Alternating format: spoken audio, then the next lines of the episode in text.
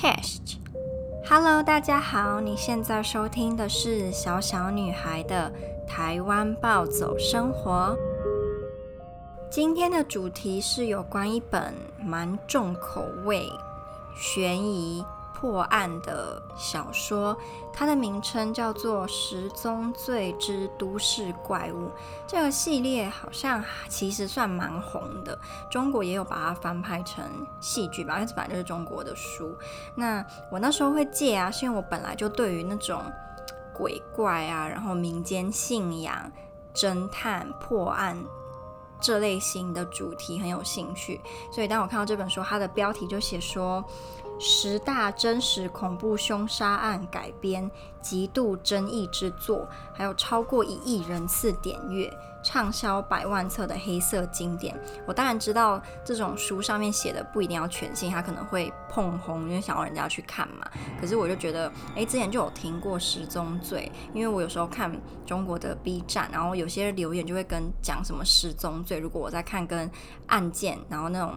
比较恐怖一点的故事就会提到这个作品，所以我就很好奇，我就把它借回来了。的确非常的好看，只不过它里面有几个情节让我看了是真的很不舒服。嗯，我之前忘记有没有跟大家说，虽然我很喜欢看恐怖片啊、僵尸片这类的电影，可是我很没办法接受两种情节，一种就是有肠子跑出来的，比如说。有一部僵尸片，它虽然是有点像黑色幽默，可是我还是不太能接受。它是僵尸是纳粹变的，然后里面就有非常多僵尸，可能就是把手伸到真人的肚子里面嘛，然后把肠子在那个人的面前这样拉出来，这种哦，我超不能接受。我真的觉得肠子露出来是很恶心的一个东西，反而什么肺啊、肝啊、心脏这这些我觉得还好，但就是肠子我真的不能接受。然后第二个就是。有关粪便的，或有关尿，周星驰的功夫，那那那些男孩好像是尿在呃聋哑女生的身上吧？哦，我看到这个我也觉得超不舒服，就是我不能接受。所以有关粪便、有关尿，这个我都不行。那我自己目前最害怕看的电影有两部，一部是《人形蜈蚣》，单纯是因为它太恶心。我就是因为我刚刚讲过，我不喜欢粪便之类。那《人形蜈蚣》恰巧就是把我最讨厌的这个类型，就是。贯穿整个电影，所以我真的没办法，完全没办法看。第二部就是《索多玛一百二十天》，因为它里面真的是跟我室友，就我之前还在台湾的时候，跟我室友，我们曾经尝试一起看过，但是我们看到一个地方就看不下去，好像是嗯、他们强迫男一个男生，而且是未成年的男生强暴一个女生，然后这一群贵族里面的某个男的再去强暴这个小男孩，所以就是三个人同时，然后我们看到那边就。没办法，因为后来还还会有什么吃大便的那种内容，所以我我觉得我本来就不能把它看完了，所以就是跟大家讲一下我个人的偏好，讲这要干嘛？但如果有人有共鸣，应该就会觉得哦，我也是这样，我也是这样。在分享之前呢，还没有追踪我 Instagram 的人可以来追踪我的 Instagram 是 Little Girls Life in Poland，Little Girls Life in Poland。好，那你准备好了吗？准备好要来一趟重口味之旅了吗？准备好，我们就。开始这本小说，它里面就是我借的这本是《十宗罪之都市怪物》嘛，它其实还有很多本，像它有《十宗罪之人间炼狱》、《十宗罪之残肢物语》。我觉得这个《残肢物语》应该非常的恶心，光是它标题这个“残肢”，我就觉得很恶。然后，如果我真的想要借，可能就不能让我妈跟我一起去图书馆，因为她不喜欢我看这种。猎奇血腥的小说，因为他说你命就会怕，你干嘛还要看？然后他觉得我会胡思乱想，可我就很想看啊，就又爱又怕又爱看，就是我本人，很多人都是这样，不是吗？然后我打算要挑这一个小说里面一些我觉得很有趣的片段来跟大家分享。例如，我想要找的这个片段呢，是他的第一个案件，叫做有轨电梯，但其实没有鬼啦，就你后来看后来就知道没有鬼，是只有人而已。但我觉得很多时候人是比鬼还要更可怕。然后这个有轨电梯的有一个段落是有关电梯实际，就是搭电梯的禁忌。我个人其实在看这本小说之前，我知道电梯可以是很阴的一个地方，尤其是什么半夜搭电梯啊，然后搭到什么特殊楼层还怎么样。但是我自己没有看太多有关电梯的鬼故事，或是我看的都是那种很老梗的，所以我就觉得还好。可是它这个电梯实际，我不知道为什么看完反而就觉得很毛，可能我那时候是有点晚在看，所以。加加上那个氛围吧。他说：“第一，电梯据说是阴阳门，能连接地狱和人间，常有鬼魂出没。现代电梯都采用的是不锈钢，表面光亮，尤其是夜里单独乘坐时，切忌凝视自己的影像。据说持续五秒以上就会见到可怕的东西，例如你油到发亮的额头。没有，我乱讲的。好，然后第二个是。”爱化妆的女士要注意，如果电梯掉在，哎，东西掉在，我猜，我我猜你讲成，如果电梯掉在电梯，那其实也蛮可怕。如果东西掉在电梯里，低头捡东西时，不要从两腿之间向后看。如果镜子掉下去，捡起时不能看，镜子里可能会出现一张陌生的脸。我觉得他那个开头，爱化妆的女士要注意，有一点奇怪。因为谁说只有爱化妆的女士会把东西掉在地上？应该每个人都有可能会把东西掉在地上吧？不爱化妆的女士，或是不用化妆的男士都可以。第三点，如果在你即将进入电梯时，发现里面有个你不认识的人凝视着你，千万不要进电梯，借口按错了，等下一趟吧。据说那个人就是鬼。常人扫一眼就把视线转移了。其实这一个我觉得可以理解，但他这一段说千万不要进电梯，借口按错了是怎样？就是你知道里面那个人可能是鬼哦，然后你按，然后跟他讲说啊，我按错了，不好意思，我搭下一班吧。就是如果他真的放过你，那他好像也是个好鬼。那如果是好鬼，有什么好怕的，是吧？所以我觉得他这个有点好笑。如果你看到里面有个不认识的一直看着你，你要跟他说哦，不好意思，按错了。我觉得这个有点不合理啊。好，然后第四个。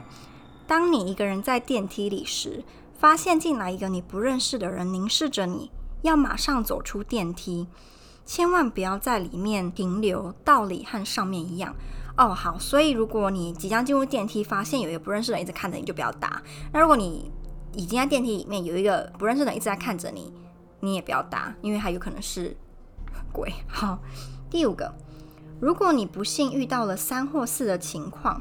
那么一定要记住，如果对方问你几点，千万不要告诉他。据说那就是你的死期，找借口说没带，或者说表停了。我觉得不合理的地方一样也是，就是如果你知道那个人可能是鬼，然后他问你这件事情，你还要回他说哦，我没带表，然后他就他就哦，好好好，这这这，我就觉得很好笑。照理来讲，应该是如果他是恶鬼，无论你回不回答，你你就是死路一条啊，是这样吧？好啦，那如果我很好奇，如果我跟他讲魔戒里面记时间的方法，他不知道有什么反应，比如说我是第二纪元，然后两千三百五十八年之类的，他会帮我穿越时空吗？第六，在电梯里忌讳问别人时间，容易让人误解。同时，如果真有鬼在身旁，告诉你的时间就是你的死期，切记。好，所以我们要记得，在电梯里面不要提到时间。第七点。女生和一个陌生男人站在电梯里，记住千万不要站在那个男人的身后或是前面，你应该和那个人并排站。据说不管是恶鬼还是恶人，都会从背后或面前袭击人，并排站也好做出反抗。哦，真的是这样吗？我之前都没有想过，原来如果你在电梯里面，如果你是孤男寡女，无论你是男的或女的，你觉得你隔壁那个人可能不怀好心，你不应该站在他的前面或后面，要跟他并排站。第八点，如果电梯开门后不在正确位置，而是露出一半地面，不要贸然爬出去，按下呼叫按钮等待救援。据说事故往往发生在你爬出的过程中。那时电梯会突然掉落或是提升，把你活活挤死。哦，我觉得这个有点可怕，因为我上班每天都要搭电梯。那如果哪天我真的好巧不巧遇到这个情况，绝对不可以就是爬出去。我觉得一般情况好像也比较不会这么做吧。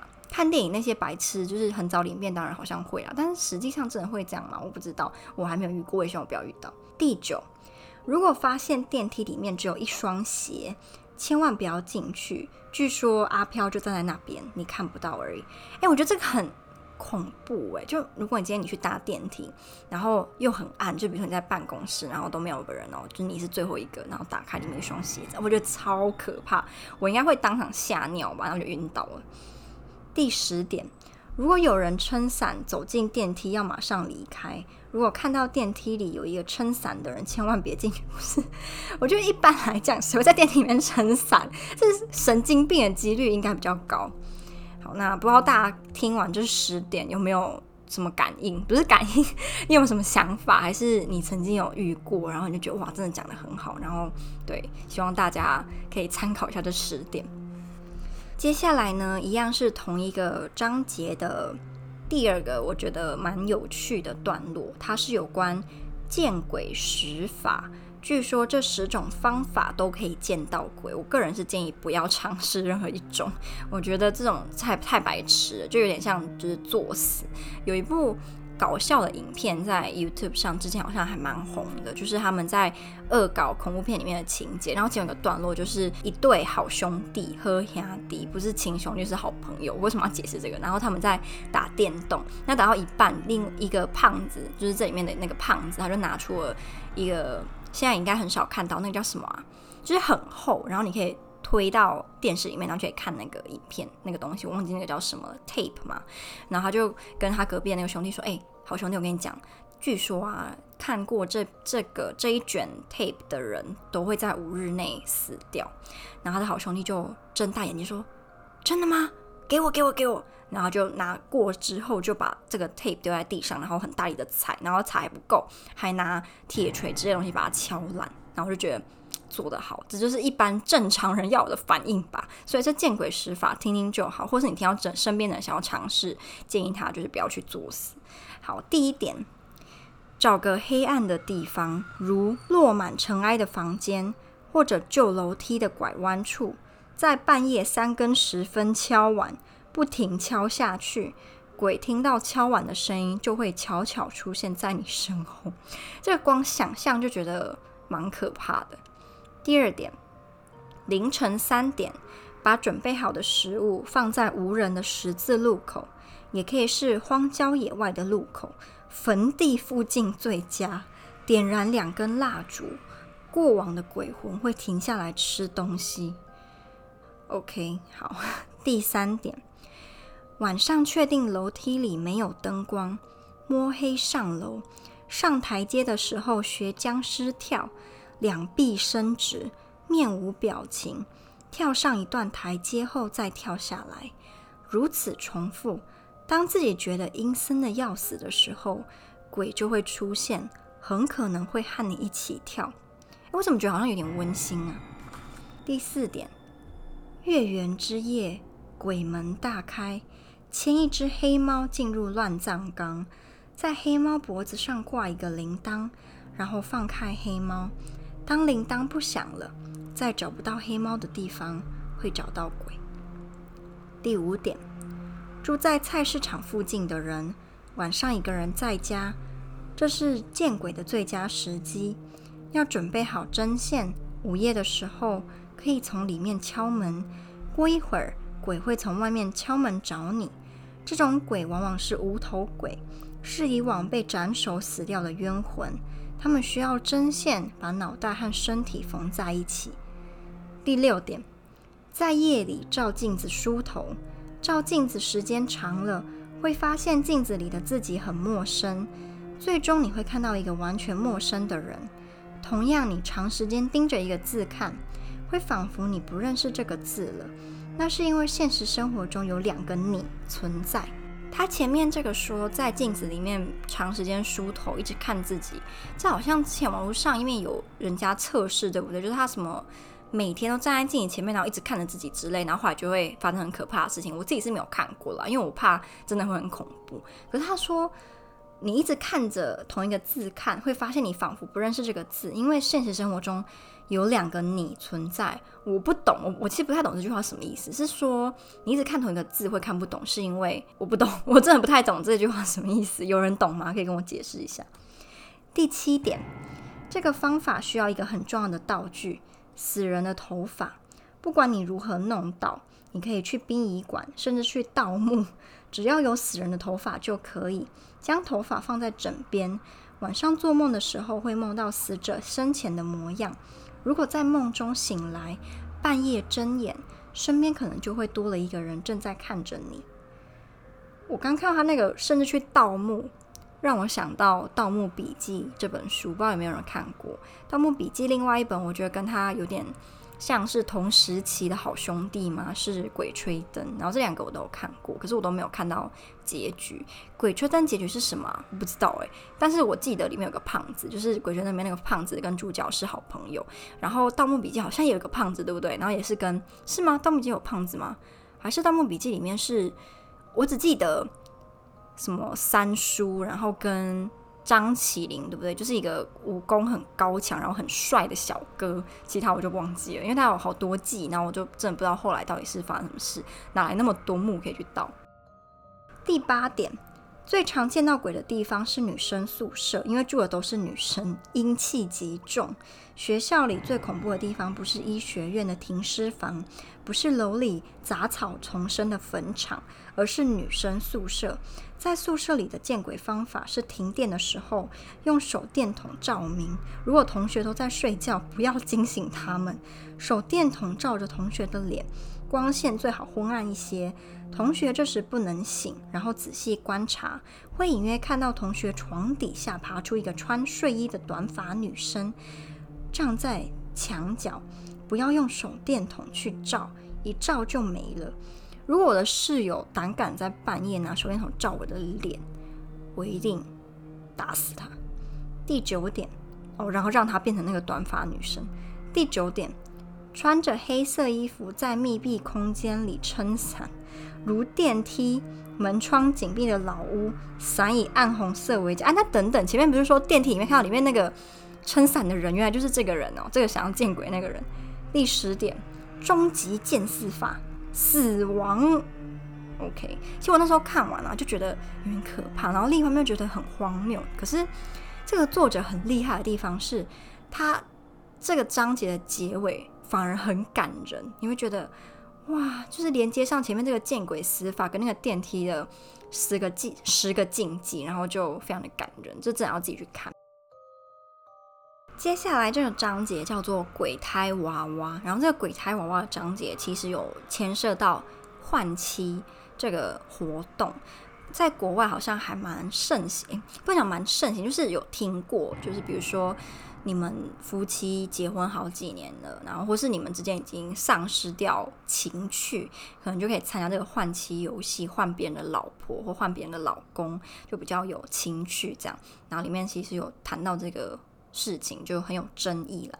那里面有一个段落是他们在谈论一些诡异的案件，然后什么诡异的案件都可以用常理或用科学去推理嘛，所以他们就在推理这件事。例如这个故事里面啊、被害者他的家外面是就是他们那种下雪有雪地，可是脚印就走一排。走出去，这个脚印是小孩子的脚印哦，还不是大人的脚印，那怎么可能？因为杀死这个成年的女性，而且她的身材跟体型都还蛮大只嘛，所以应该是有点困难啦。大家就在想说，哎，怎么会是小孩子的脚印？难道是小朋友杀的吗？难道是小鬼吗？那后来当然不是嘛，因为是没有灵异事件的。后来的答案是。他是一个成年人，可是他长期有在练芭蕾，有在练瑜伽，所以他就把他的手穿在小朋友的鞋子里面，然后这样倒立走出去，这就是他的真实的原因。那它里面有一个那个桥段是他们的专家在询问实习警员一个案件，然后问大家你们怎么想？好，他说一个孤寡老人死在院里。老人被锐器从口部刺入，周围没有凶器，只有老人自己的脚印。谁是凶手？那他其实没有解答。我觉得这个作者他并没有去解这个案件，他只有写了下一段话说：足迹鉴定专家指了指屋檐下的冰锥，那我猜应该是老人自杀吧，应该是吧。然后就他就是老人是用那个冰锥，然后刺到自己的口。就是嘴巴里面，然后把自己刺死，然后因为冰锥会融化，所以就就这样，我猜应该是这个意思。可是他下一个其实我就没有认真去想，然后我也没办法马上想出来。下一个是说，一个伐木女工裸体死在雪地上，她的左臂被砍下，血迹在一棵倒下的枯树上，斧头扔在附近，失去了手臂不翼而飞。雪地中有很多树，上面有缆车线，地上只有伐木工自己的脚印，脚印延伸了几百米。可以判断出女工的手臂被砍下来后，她曾在雪地中行走，脱掉的衣物散落在这几百米的雪地上。验尸发现裸身女尸体内有丈夫的精液。半年后，案发现场附近一个野味餐馆的学徒因涉嫌强奸老老板娘被逮捕。警方发现学徒手上戴着的正是伐木女工遗失的金戒指。请问谁是凶手？凶手是怎样做到的？我其实马上这样看，我想不出来。可是我觉得应该会跟缆车有关，因为他特别有提到。我再跟大家分享今天最后一个，我觉得里面很有趣的情节。那我原本想要分享的东西真的太多，我看一下时间，觉得嗯这样不行，所以干脆就分上下集好，下集就分享我今天没有分享完的其他案件。那这第三个呢，它的标题是。公厕的女尸，然后它里面提到的有一个段落，就是我前面最前面说我没办法接受的粪便，真的是太恶了。那公厕女尸呢，她死在厕所里面，然后当她被解剖啊，然后看胃里面有什么时候发现居然有人的大便，那他们到那时候就在想说，哎，怎么会有人的大便？该难道是她被人家逼着吃，还是怎么样？可是后来发现是她。自愿吃的，抽丝剥茧之后查到这个死者是一个老师，然后这个老师呢，他去参加了嗯 SM 的活动，那他的主人是一个外国人，然后是一个很有钱的外国人，这还蛮好笑，就他们里面有个粪便专家，他那个粪便专家就去。查说这个粪便里面有什么成分，吃了什么？查到这个人大这个大便之前呢，吃了很多很高级的食材，所以他就判断出这不是当地人的粪便，这样就还蛮厉害的。那其实也不是厉害啊，可能就是一般人不会就是去想到还有这一招，还可以这样子去推理，发现这个。线索之后就去找这个外国人，然后那个外国人就说：“哦，那时候这个老师呢就在网络上认识他，然后就跟他约出来，他们在一个高级饭店里面要玩主人跟奴隶的游戏，主人要让奴隶学着服从，可能就会比如说打他还是。”怎么样？怎么样啊？其中最后一个可以完成主人跟奴隶之间的关系，可以让他最紧密，就是奴隶要吃下主人的粪便。那这个女老师一开始是很不愿意的，然后主人就很生气，就处罚她，好像把她吊起来是什么样的。可是他没有杀死她了。可是后来这个女老师就是发现主人原来还有另外一个奴隶，而且主人还希望他们三个一起玩的时候，这个女老师就很生气，就嫉妒吧，所以就是。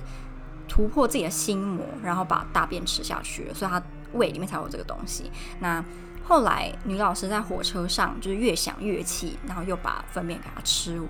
反正我只要看得到，我就觉得啊、呃，好恶心啊，我真的不能接受。就 SM 里面其他部分我可能都还好，什么怎么用鞭子鞭啊，还是什么学狗爬，然后躲在狗笼，我都觉得。可以，这不是说我自己想要去做，而是我看了不会觉得反胃。可是我看到这个就觉得，呃，为什么？为什么？好啊，这个性癖好我是不能理解的，所以这个段落我就看得有点痛苦。然后后来他破案的过程也是蛮扑扑朔迷离嘛，然后你不会想到原来是这样子发生。那因为这本小说我刚好提到它是十大。真实案件改编的，所以我猜这应该是有它的原型，没有错。这我不知道它的原原版的案件是什么，可能我有时间去查看吧，还蛮好奇的。啊，今天的分享到这边，希望大家会喜欢。不知道大家对于这种比较猎奇、重口味的分享有什么感觉？很欢迎你留言跟我讲，或是你来我的 Instagram 私讯给我都 OK 哦。那就这样啦，我们下支 Podcast 再见，拜拜。